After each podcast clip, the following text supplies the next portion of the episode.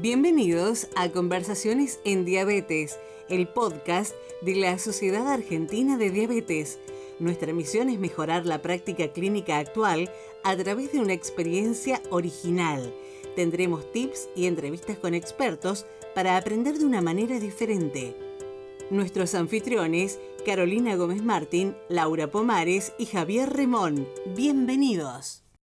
Hola a todos, soy Javier y junto con Laura y Carolina vamos a continuar con la tercera temporada de Conversaciones en Diabetes. Hoy vamos a tener una propuesta diferente, vamos a conversar con Caro y con Laura sobre las novedades del Congreso de la Asociación Americana de Diabetes que se llevó a cabo en Nueva Orleans hace pocos días. Hola Javier, así es. Hoy va a ser interesante. Vamos a hablar en este encuentro de estas novedades que vos mencionás y principalmente vamos a hacer hincapié, en diabetes tipo 1 y qué datos interesantes tuvimos de este congreso acerca de varios temas de insulinas, de tecnología, del nuevo manejo en las personas que tienen diabetes tipo 1.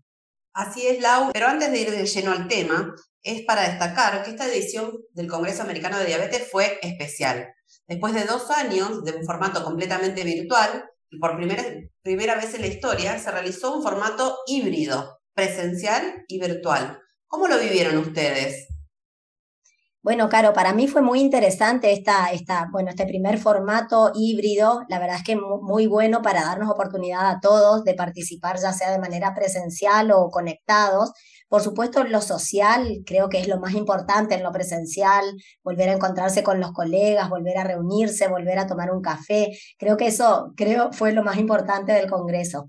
Por supuesto, hubo menos gente porque muchos estaban conectados, así que cuando uno veía las salas, eh, bueno, veíamos que, que habían más asientos vacíos, pero creo que eso va a ir cambiando de, a poquito, ¿no? Bueno, y ahora sí, poniendo foco las novedades en diabetes tipo 1. Laura, ¿qué simposio te gustó más y qué tenés para contarnos de, este tema? Los simposios, por supuesto, son todos súper interesantes y hay veces que uno quiere ir a todos, así que muchas veces nos dividimos. Lo que más me gustó con respecto a, los temas de diabetes tipo 1, que todos fueron interesantes, es eh, todo lo que eh, hay con respecto a hipoglucemia. Hubieron muchos muchos simposios sobre este tema y eso denota la, la, importancia que se le da al tema ¿no? para, para bueno, mejorar la calidad de vida de nuestros pacientes.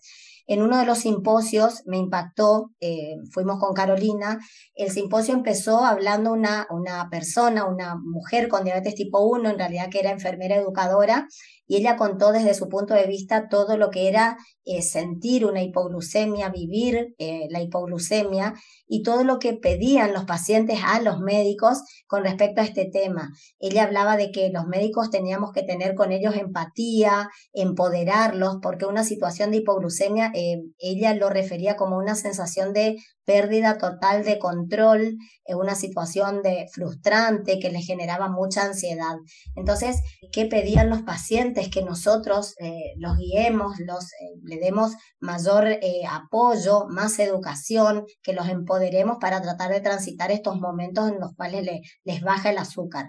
Y con respecto a todo lo que era tecnología, ella expresaba, y la verdad que era muy, muy lindo escucharla, que los ayudemos con la accesibilidad, que los eduquemos, porque para ellos son todos nuevos estándares, eh, guiemos acerca de todo lo que era revisar las diferencias entre valores capilares y monitoreo continuo de glucosa, y que también los ayudemos desde el punto de vista de la salud mental, porque eh, por supuesto ahora ellos mismos veían, bueno, tenían alarmas, veían colores, porcentajes, flechas, y hay veces que un poco eh, los, los enloquecíamos. Así que bueno, desde el punto de vista del paciente, eso era lo que ellos pedían a los médicos.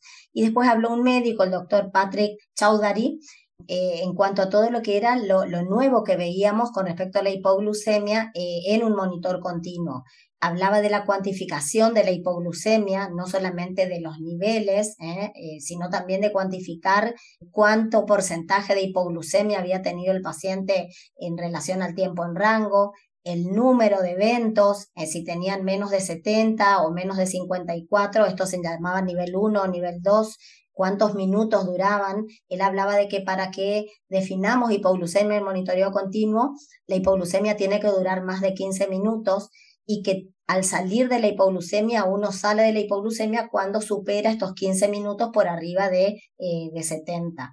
y que los eventos prolongados, por supuesto, llevan a mayores complicaciones cuando uno ve estos eventos prolongados en el, en el monitoreo continuo. Y también hablaba eh, de descrinear qué pacientes están en mayor riesgo de tener hipoglucemias inadvertidas.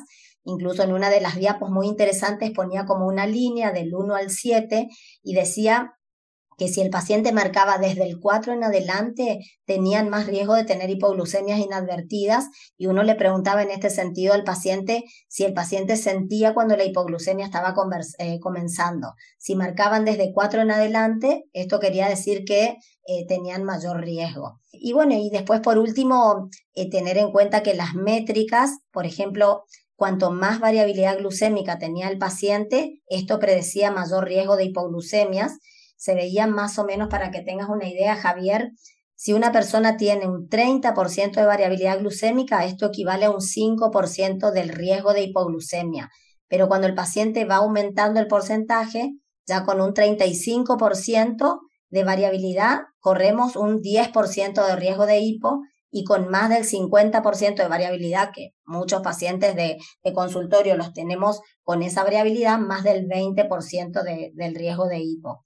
Así que bueno, priorizar estos nuevos parámetros y, tener en cuenta que cuando uno ve una hipo a través de un monitor continuo de glucosa, no todas son iguales, hay hipo cortas, hipo frecuentes pero cortas, hipos más prolongadas, hipo nocturnas, y todo esto entra en lo que es el tiempo debajo de rango.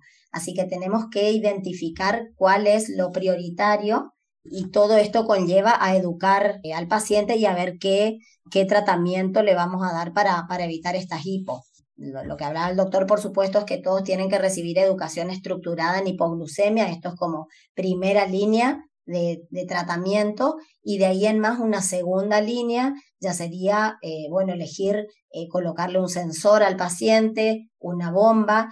La tercera línea serían microinfusores con sensor y bueno, y hablaba de una cuarta línea que sería como trasplante de hilostes o de páncreas en, personas con, con, muchísimas hipoglucemias inadvertidas. Pero bueno, más que nada que cómo mirar estas nuevas métricas y estos nuevos, estas nuevas bajadas de datos y cómo relacionarla a, las hipo eh, que presenta nuestro paciente. Eh, fue muy interesante. La verdad que sí, muy interesante el tema de, hipoglucemia. Siempre que nos toca resumir o hablar de este tema nos genera muchísima dificultad porque, como bien contabas, tiene distintos orígenes y distintos tipos de hipoglucemia, distinta duración, difiere mucho, en cada paciente se repercute diferente. La tecnología, como bien dijiste, es una, es una herramienta muy útil para disminuir la, la frecuencia y la duración de este tipo, pero yo te voy a llevar por ahí para más para un lado personal. ¿Qué rol le ves vos al médico como limitante del uso de tecnología? Porque muchas veces la tecnología está disponible, el paciente tiene acceso, y tal vez nos quedamos cortos nosotros como médicos en, en acceder a esto, en, utilizarla sistemáticamente. ¿Qué, qué opinión tenés sí, de eso? Sí, yo, yo creo que el, nuestra primera barrera es educativa cuando pensamos que, bueno, que son cosas nuevas y que tenemos que volver a aprender y reaprender desde la definición de hipoglucemia a aprender a leer una bajada de datos y que esto por supuesto nos lleva tiempo. Eh, así que el, el primer rol o la primera barrera es es bueno volver a educarnos, que es lo que siempre hacemos en, en, medicina y volver a aprender estas nuevas métricas y parámetros. Y de ahí en más, convencernos nosotros de que son muy útiles, por supuesto, para mejorarle la calidad de vida al, al paciente. Y la segunda barrera es todo lo que es el tiempo, por supuesto, que, que, conlleva leer la bajada de datos, trabajarla con el paciente. Así que bueno, ese uno creo que tenemos que organizarnos en lo que es nuestro consultorio, ver, quizás elegir un día para hacer este tipo de actividades con los, con los pacientes. Y el último rol eh, es la, bueno, la barrera económica, que, por supuesto es una barrera en, nuestro país, pero bueno, que tenemos que sortearla haciendo buenas historias clínicas y, convenciéndonos de que, de que la tecnología nos ayuda muchísimo. Fíjate que en, algunos estudios se ve que lo, cuando se evita el riesgo de hipoglucemia, esto por supuesto mejora la calidad de vida del paciente y que hoy en día si es un paciente con realmente muchas hipoglucemias, las bombas eh, con, suspensión predictiva reducen casi hasta un 90% las hipoglucemias. Así que imagínate lo que es esto traducido a la vida del, paciente. Sí, a mí el, sistema de niveles de, evitar la, hipoglucemia, con primero la educación, segundo un sensor, tercero un microinfusor y cuarto el trasplante de islote me parece un enfoque muy práctico para tenerlo en mente en el consultorio, a veces podemos aplicarlo o no, pero tenemos la obligación de conocer este tipo de sistemas.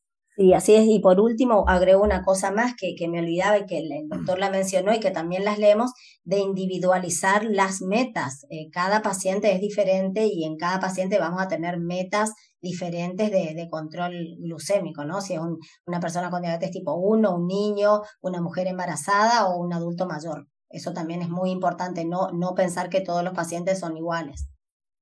Perfecto, sí. Y siguiendo, bueno, cambiando de tema, ¿te llamó la atención alguna charla sobre insulinas? ¿Qué hay de nuevo? ¿Qué es lo que, lo que viste por ese lado? Sí, sí, las charlas de insulina siempre son interesantes porque es un tema que habitualmente nos, nos gusta y la verdad es que se vienen nuevas insulinas. Hay, hay una que es la, la ICODEC eh, del laboratorio Novo Nordisk que está en este año, fin de año, quizás tengamos novedades de lo que se habla es, por supuesto, de las insulinas nuevas, principalmente las insulinas basales. Nosotros hoy en día creo que tenemos muy buenas insulinas, eh, Glargina, de Gludex, son excelentes insulinas, pero bueno, todavía queremos mejorar más la calidad de vida de las personas y mm, en estos simposios se hablaban de que, fíjate, no es lo mismo una, un paciente que se pincha con insulina basal, que se coloca, por ejemplo, un análogo los 365 días del año que colocarse una insulina semanal, que eso equivaldría a 52 días al año, con lo cual hablan de la mejoría de la adherencia y de, la calidad de vida. Las dos que se vienen son, eh, una se llama VIF, que es del laboratorio Lilly, que es una proteína unida a una inmunoglobulina G, es una proteína de fusión y que de esta manera se unen con más fuerza a la albúmina y aumenta la vida media. Tiene, esta tiene alrededor de 17 días de vida media. Están en estudios en fase 2 y fase 3 los de fase 2 la comparaban con Degludec, se, se llamaban, los trials se llamaban Switch Trial, y los de fase 3, que ya están en desarrollo, se llaman Quint, y particularmente el Quint 5 lo compara con insulina de Gludec. Hasta ahora los resultados son alentadores, eh, las hipoglucemias no difieren mucho entre ambos grupos de tratamiento y la hemoglobina glicosilada tampoco. Y por último, la ICODEC, que es la que está más cerca quizás de llegar, eh, este, en este caso es una, sustitución en un carbono 20, eh, colocan un, ácido graso y cosa pentaenoico y esto hace que se una la albúmina con más fuerza y que se reduzca el clearance de insulina. Y con respecto a esta insulina, tiene 196 horas de vida media. Ya hay muchos estudios, los de fase 2 la comparaban con insulina glargina y los de fase 3 que se llaman onwards, que es lo que seguramente vamos a ver en los próximos meses, hay algunos que la comparan con eh, Glargina y otros que la comparan con Degludec.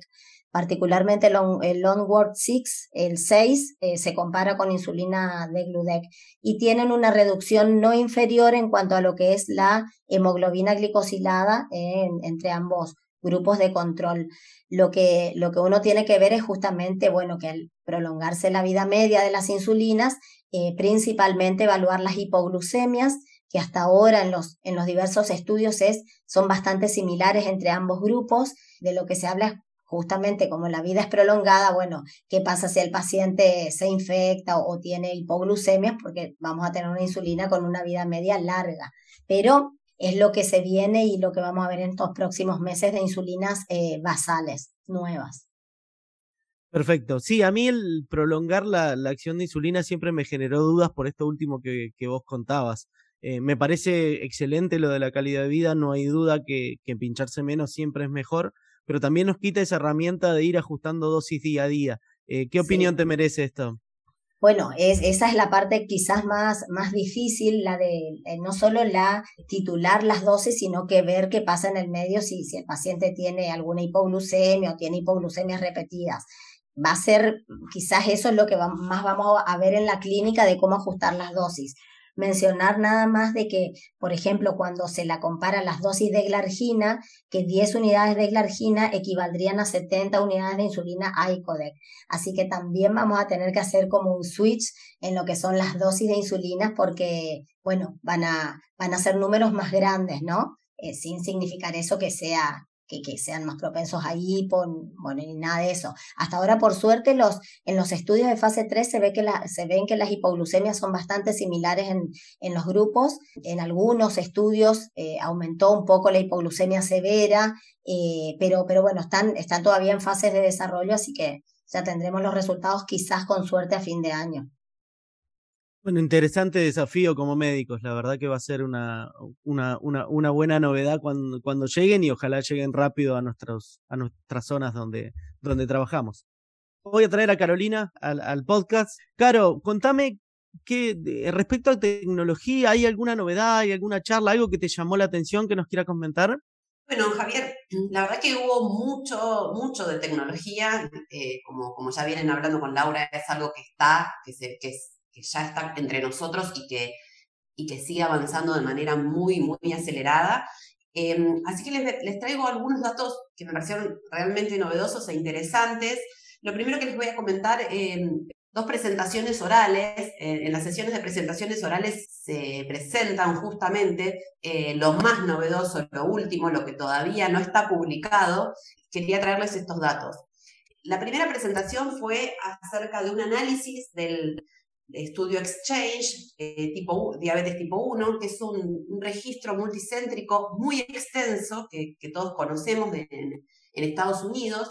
Y lo que hicieron fue tomar eh, las respuestas eh, de 10.653 pacientes con diabetes tipo 1 que habían enviado sus formularios, sus cuestionarios entre los años 2020 y 2021. Y lo que analizaron em, fue eh, qué tipo de dispositivos eh, utilizaban cada uno de estos pacientes y cómo se relacionaba el tipo de dispositivo utilizado con el alcance de los objetivos glucémicos. Lo interesante de este estudio es bueno, por un lado que segmentaron por dispositivos, pero que aparte eh, estaban incluidos personas con diabetes desde un año de edad hasta 91 años. Es decir, que teníamos todo el espectro de edades y analizaron en, cada uno de los segmentos eh, cuál fue, eh, digamos, el, resultado eh, del tratamiento utilizado. Dividieron a, los mm, pacientes en participantes en seis grupos. El grupo uno era los pacientes que estaban en, sistemas de asa cerrada, en closed loop, que podía ser una asa cerrada de las que están comercialmente disponibles, de, como Medtronic o Tandem, y también incluyeron a los que usan sistemas do it yourself, o sea, que arman ellos mismos sus, sus sistemas cerrados. El segundo grupo fue de los pacientes que estaban con un sistema integrado con suspensión predictiva, pero no totalmente automatizado. Luego los pacientes con bomba más monitoreo continuo, pero no integrado. Después un grupo con bomba solamente. Con el, el quinto grupo tenía múltiples dosis y monitoreo continuo. Y el sexto grupo solo múltiples dosis de insulina lo que, lo que se vio eh, a, modo general, la verdad que es un trabajo muy lindo porque está muy, muy detallado en cada grupo, los porcentajes eh, alcanzados de, los objetivos glucémicos y los promedios de hemoglobina glicosilada, pero de manera general, eh, como para tener una idea de cómo están tratados los pacientes en Estados Unidos, por lo menos, en los menores de 13 años, el, el sistema más frecuentemente utilizado era la bomba con monitoreo, pero no integrado, con casi un 40% y después múltiples dosis con monitoreo un 35%. En los adolescentes, lo más frecuente, casi un 50% de bomba y monitoreo, pero no integrados. Y en realidad este sistema fue el más frecuente en todos los grupos etarios. Bomba con monitoreo no integrado. El porcentaje de pacientes que estaban en el sistema más avanzado de la tecnología, que es el Cloud Loop eh, o sistema integrado, de acuerdo a los distintos grupos etarios, entre un 11 y un 17%. Es decir, que si bien son los sistemas más avanzados, todavía es un grupo minoritario de personas las que acceden a este sistema. Y cuando se evaluó qué porcentaje de pacientes alcanzaban eh, las hemoglobinas eh, glicosiladas objetivo, lo que se vio es que eh, el alcance de objetivos era proporcional a la tecnología. Los pacientes con mayor, mayor tecnología, los que estaban en closed alcanzaban eh, depende el grupo etario, entre un 58 y un 70% eh, una hemoglobina glicosilada menor a 7. Y este, este porcentaje iba reduciéndose eh, en la medida que las categorías de, de, tratamiento se iban bajando en su complejidad. De todas maneras, cuando evaluaron cuál era la significancia estadística, eh, el sistema cerrado fue significativamente mejor eh, versus todos los otros sistemas, salvo con el sistema integrado con eh, suspensión predictiva. Es decir, que entre un closed loop y un sistema con suspensión predictiva no hubo diferencia significativa en el alcance de los objetivos.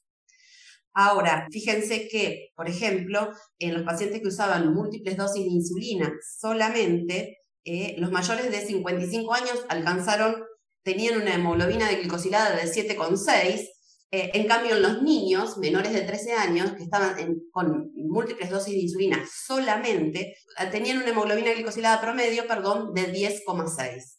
Es decir, que también esto nos habla de la importancia de la utilización de sistemas más complejos y más integrados de tratamiento en los niños, ¿no? Que eh, en la medida que los pacientes van creciendo en edad, las diferencias se van achicando. Y finalmente, lo otro que se evaluó fue el porcentaje de hipoglucemia severa. ¿eh? Eh, y esto hay que aclarar que tanto el dato de hemoglobina glicosilada como el de hipoglucemia severa fue por autorreporte, y esto puede tener algunas limitaciones, pero lo que se encontró es que en promedio de toda la muestra de pacientes, de los 8.500 pacientes que tenían datos sobre hipoglucemia, eh, el 25% reportaron al, menos un episodio de hipoglucemia severa en, el último año, ¿eh? es decir, uno de cada cuatro pacientes con diabetes tipo 1 en promedio y de cualquier edad.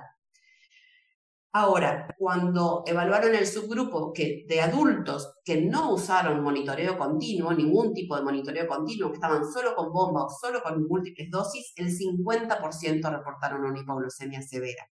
Si bien los sistemas de asa cerrada y eh, el de suspensión predictiva tenían menores porcentajes de hipoglucemia severa, no, fue, no hubo una, una relación tan lineal como en el alcance de objetivos. Es decir, que la hipoglucemia la tecnología no es todo. Por supuesto que ayuda, por supuesto que es importante, pero no, eh, no alcanza a eliminar los episodios de hipoglucemia severa.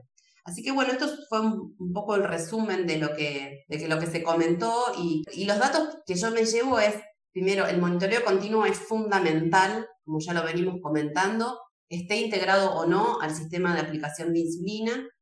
Y como vos eh, comentabas, Javi, también, eh, en, los pacientes que tienen hipoglucemias, tenemos que ir escalando en la complejidad del tratamiento para eh, poder alcanzar los mejores objetivos.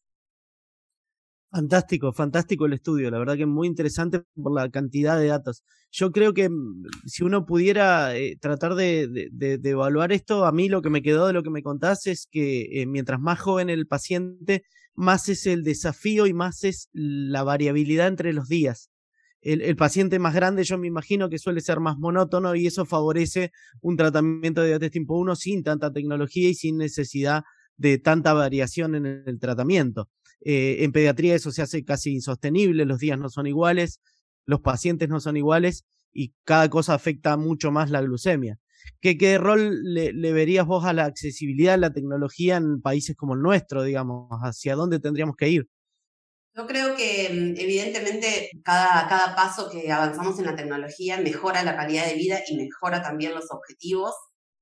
Sin duda tenemos que ofrecer monitoreo continuo, monitoreo flash a todos los pacientes con diabetes tipo 1. Este es un estudio más que muestra, digamos, datos en ese sentido. Y después eh, ir individualizando. Yo creo que, como ya sabemos, los niños es una población donde los sistemas eh, de asa cerrada o integrados eh, están totalmente indicados, pero siempre también recordemos que tienen que ir acompañados de educación. como muestra también los datos de este estudio, el sistema solo, instaurar el sistema no es suficiente para eh, optimizar la calidad de vida, ¿no? Y, todo cualquier tratamiento que, incorporemos tiene que ir de la mano de una educación continua de, la persona con diabetes, de la familia en el caso de los niños. Y bueno, es un desafío para nosotros como médicos el mantenernos actualizados en, todo lo que la tecnología puede brindar, ¿no? Perfecto, perfecto. Te llevo, te llevo para otro lado. Sé que tenés una novedad muy importante. A mí me llamó mucho la atención, así que te dejo desarrollarla. Bueno, mira, esto también eh, hace como dato curioso, cosas novedosas de hacia dónde está yendo la investigación en los sistemas eh, cerrados de difusión de insulina. Hubo una presentación oral de una, aplicación que se llama Clue, como, eh, con K. Es una aplicación para los relojes inteligentes, ¿no? Para un, para un smartwatch. Y lo que hace esta aplicación es detectar el movimiento de la mano de la persona cuando come. Por supuesto que la idea es usarlo en la mano dominante, es decir, en la mano que habitualmente utilizamos para comer, en muchos de nosotros será la mano derecha, en otros la izquierda, eh, y que a través de un acelerómetro y un giroscopio, algo parecido a lo que sería un cuentapasos, pero esto es un cuentabocados, ¿eh? está tan, tan desarrollada la, la tecnología que puede distinguir en lo que es un gesto para comer un bocado de lo que es un gesto para tomar un sorbo de líquido, ¿no es cierto? Y lo que se hizo fue un algoritmo, se desarrolló un algoritmo que convierte los gestos en, en conteo. ¿eh? De alguna manera le da a cada gesto la representatividad de cuántos hidratos podría estar introduciendo la persona con cada gesto y utilizando eh, los gestos e integrándolos a los niveles de glucosa más la tendencia de la glucosa, logran calcular y transformar el gesto en, en bolos, en microbolos. Y entonces em, lo que hicieron fue un estudio, un estudio piloto, digamos, para comparar la utilización de la aplicación eh, en, los pacientes que estaban utilizando el reloj con la aplicación. No necesitaban anunciar el bolo, anunciar la comida, es decir, no, hacían ningún anuncio de comida y lo compararon con personas con el mismo sistema de insulina, con un sistema automatizado, eh, que sí hacían el anuncio de bolo. Y lo que se encontró eh, hicieron em, entre comidas que duraran entre 10 y 20 minutos, y lo que, lo que se encontró es que eh, el tiempo en rango obtenido entre los pacientes que anunciaban y los que no anunciaban bolo, pero tenían la aplicación, fue igual, no hubo, no hubo diferencias e incluso el tiempo bajo rango durante, en los pacientes durante el día, en los pacientes que no anunciaban el bolo, que, que, recibían microbolos con la aplicación, fue menor. Y en cuanto al control postprandial, eh, mientras la carga de hidratos fuera baja o mediana, los, ambos sistemas tenían los mismos resultados. Ahora la dificultad de la aplicación, eh, y en esto hubo una ventaja en el anuncio, era cuando la carga de hidratos en la, comida era muy alta. ¿eh? Es decir, que cuando las cargas de hidratos son más altas, ahí, por ahí todavía hay dificultades, pero sin duda, y esto, bueno, esto es un estudio piloto, es un sistema que está en prueba, pero sin duda me pareció súper interesante porque la idea es poder ir bajando la carga del tratamiento en diabetes ¿eh? y sabemos que si bien los sistemas se van automatizando todavía, el anuncio de bolo es eh, fundamental. Y bueno, por ahí la tecnología nos, cosas que ahora nos parecen de ciencia ficción, quizás en algún, algún tiempo no muy largo puedan estar eh, en la práctica clínica. Excelente, sí, es la tecnología, creo yo, buscando igualar la fisiología. Todos sabemos los procesos hormonales que se producen cuando nosotros el, el bocado llega a la boca, así que me parece muy interesante muy interesante, habrá que afinarlo y perfilarlo, pero me parece interesantísimo para dónde está yendo ese tema. Sí, la verdad que, sí, que me, pareció asombroso y, me pareció interesante compartirlo porque esto también nos abre un poco la cabeza y, nos hace mover hacia adelante, ¿no? Hay que seguir estudiando, hay que seguir conociendo y, y bueno, para brindar las mejores herramientas posibles. Perfecto. Yo la, verdad que agradecido, me, me, encantó el, el, resumen. Si quieren, les comparto algo muy chiquitito de lo que yo vi. Dale, Javi, sí, estamos ansiosos a ver qué, qué, qué tenés vos para contarnos. Em, a mí el simposio que más me llamó la atención en, diabetes tipo 1 tiene que ver con algo más de la práctica, digamos, es esa duda que en general me genera la hemoglobina como la métrica universal, como, como algo que uno no puede moverse, y es el tiempo el rango el tiempo en rango en este simposio lo, que lo, postularon y trataron de analizarlo como el nuevo gol estándar, ¿no? Para evaluar el control de, diabetes. Fue un simposio muy interesante, se dividió en cuatro, se habló de distintas cosas, pero tuvo una primera parte a cargo del doctor Beck que tuvo que ver con eh, evaluar la evidencia, básicamente de los clásicos de donde se, se relaciona muy bien la hemoglobina glicosilada a, los, a las complicaciones microvasculares, inclusive las macro, pero también de los nuevos estudios que están relacionando y ya comprobando el tiempo en rango en disminución de complicaciones microvasculares, de a poco estudios pequeños en macrovasculares y para mí muchísimo más importante de la calidad de vida al usar el tiempo en rango. Así que esa parte de la charla la verdad que estuvo muy buena, fue mucho más clásica y luego se empezó a hacer un poquito más práctica la charla. La doctora Alepo habló de las diferencias entre tiempo en rango y hemoglobina glicosilada, poniendo obviamente la hemoglobina glicosilada como, como un aliado totalmente válido todavía, que nos habla más bien del largo plazo, y el tiempo en rango como una nueva métrica que nos va a hablar de el día a día, del hoy, de la relación con el paciente, de cómo educar a ese paciente, del, impacto que tiene el tiempo en rango en el uso, de que nos está dando nuevos datos como el tiempo por debajo del rango, el tiempo en hipoglucemia. Y lo que más me pareció, que es donde la charla empezó a cambiar, fue cuando la, doctora eh, compara cuando la hemoglobina no coincide con el monitoreo. Obviamente una opinión personal de ella, pero creo que la mayoría coincidimos. Cuando la hemoglobina glicosilada no coincide y con el monitoreo en general uno prioriza el monitoreo, el monitoreo continuo como dato para ver si nuestro paciente está bien controlado o no, recordando que la hemoglobina glicosilada puede estar afectada por la raza, por la función renal, por el recuento de glóbulos rojos y por el recambio de glóbulos rojos, por aspirina, por vitamina C, por vitamina E.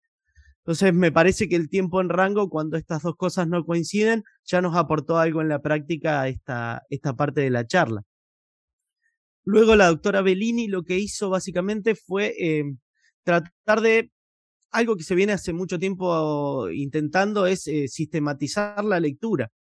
Eh, ver cuánto tiempo pasó el paciente con el monitoreo, intentar establecer patrones a partir de una lectura sistemática, pero dentro de esa, de esa charla que tuvo que ver con algo que en general ya manejamos, o por lo menos que estamos yendo para ese lado, los que nos gusta tecnología, propone eh, un, mm, un algoritmo de conducta.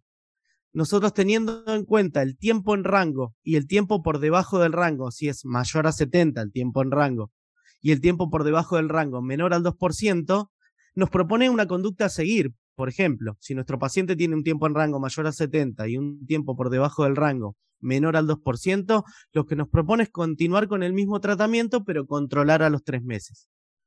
Ahora, si nuestro paciente tiene un tiempo en rango mayor a 70, pero el tiempo por debajo del rango es mayor al 2%, ahí tenemos que evaluar qué estamos haciendo con nuestro paciente. Nuestro paciente cumple, obviamente, uno de los objetivos, pero no el segundo. Y ahí habla de ajustar. Si nuestro paciente está con fármacos vía oral, obviamente los fármacos que generen hipoglucemia, y en diabetes tipo 1 principalmente, o en diabetes tipo 2 también, esto es aplicable, eh, variar la dosis de insulina basal de acuerdo al porcentaje de, tiempo por debajo del rango que tenga. Así que muy interesante, me pareció muy práctico. Y por último, el doctor Hirsch lo que desarrolla es que el tiempo en rango está buenísimo, que tiene un montón de datos para aportarnos, pero que todavía no tenemos una métrica que nos prediga eh, cuando el paciente tiene un riesgo de hipoglucemia severa. No tenemos una métrica simple que nos proponga esto. Entonces, básicamente lo que él propone es el uso del índice de riesgo de, glucemia. Lo que hace este índice es relacionar el tiempo por encima del rango en los dos grados, por encima de 180 y por encima de 250, y el tiempo por debajo del rango en los dos grados, por debajo de 70 y por debajo de 54. De esta forma sale un número y quien, mientras más alto es ese número, mayor riesgo de hipoglucemia severa o no advertida va a tener nuestro paciente propone múltiples casos clínicos y divide este, este índice en, en cinco zonas. Mientras más alejado de la zona 0 o la zona A esté el paciente, mayor riesgo va a tener. Así que eh, fue una charla muy interesante, con mucho caso clínico y con mucha cosa que nos puede dejar para, para el consultorio. agrego algo a lo de Javi relacionado a esta primera charla de hipoglucemia que, que yo comenté, eh, que como dice Javier, hoy tenemos muchas nuevas métricas y mm, lo que se ve, por ejemplo, en el estudio, en este gran estudio que es el, diabetes tipo 1 Exchange, es que la hemoglobina glicosilada, que es una excelente métrica para medir, como dice eh, Javier, el, mediano plazo, eh, no predice el riesgo de hipoglucemia, o sea, no cuantifica el riesgo. Y ellos lo que veían era que en ambos extremos de hemoglobinas glicosiladas, pacientes que tenían menos de 6,5% y pacientes que tenían más de 10%, los dos grupos tenían alrededor de un 14% de hipoglucemia, en los que estaban muy bien controlados, por supuesto, porque están al borde, y en los que tenían más de 10%, lo asumían que era porque omitían bolos y después se encontraban con hiperglucemias importantes, entonces se ponían un bolo fuera de horario y también tenían hipoglucemias. Así que tener en cuenta eso con respecto a la, a la métrica de la glicosilada, como comentaba Javier. Buenísimo tu aporte, Lau, y es así, ¿no? Ni, la hemoglobina glicosilada, ni como mencionaba eh, Javier, que, planteaba el doctor Hirsch, em, el, TIR tampoco predice eh, el riesgo de, hipoglucemia. Así que bueno, tenemos mucho para, para seguir eh, investigando, aprendiendo y desarrollando. Llegando al final de este episodio, eh, le queremos agradecer a, todos ustedes por haber estado escuchándonos. Fue realmente un, un, reencuentro muy apasionante el de este nuevo Congreso Americano de Diabetes híbrido presencial virtual. Em, y esperamos haberles transmitido eh, las novedades más interesantes en diabetes tipo 1. Como último mensaje, em, les queremos contar que el Comité de Graduados de la Sociedad Argentina de Diabetes desarrolló una serie de resúmenes eh, en formato escrito, bien breves y bien puntuales, de muchos temas de los eh, tratados en el Congreso americano y esto lo pueden encontrar en las redes sociales del Comité de Graduados. nos despedimos, hasta el próximo episodio, muchas gracias.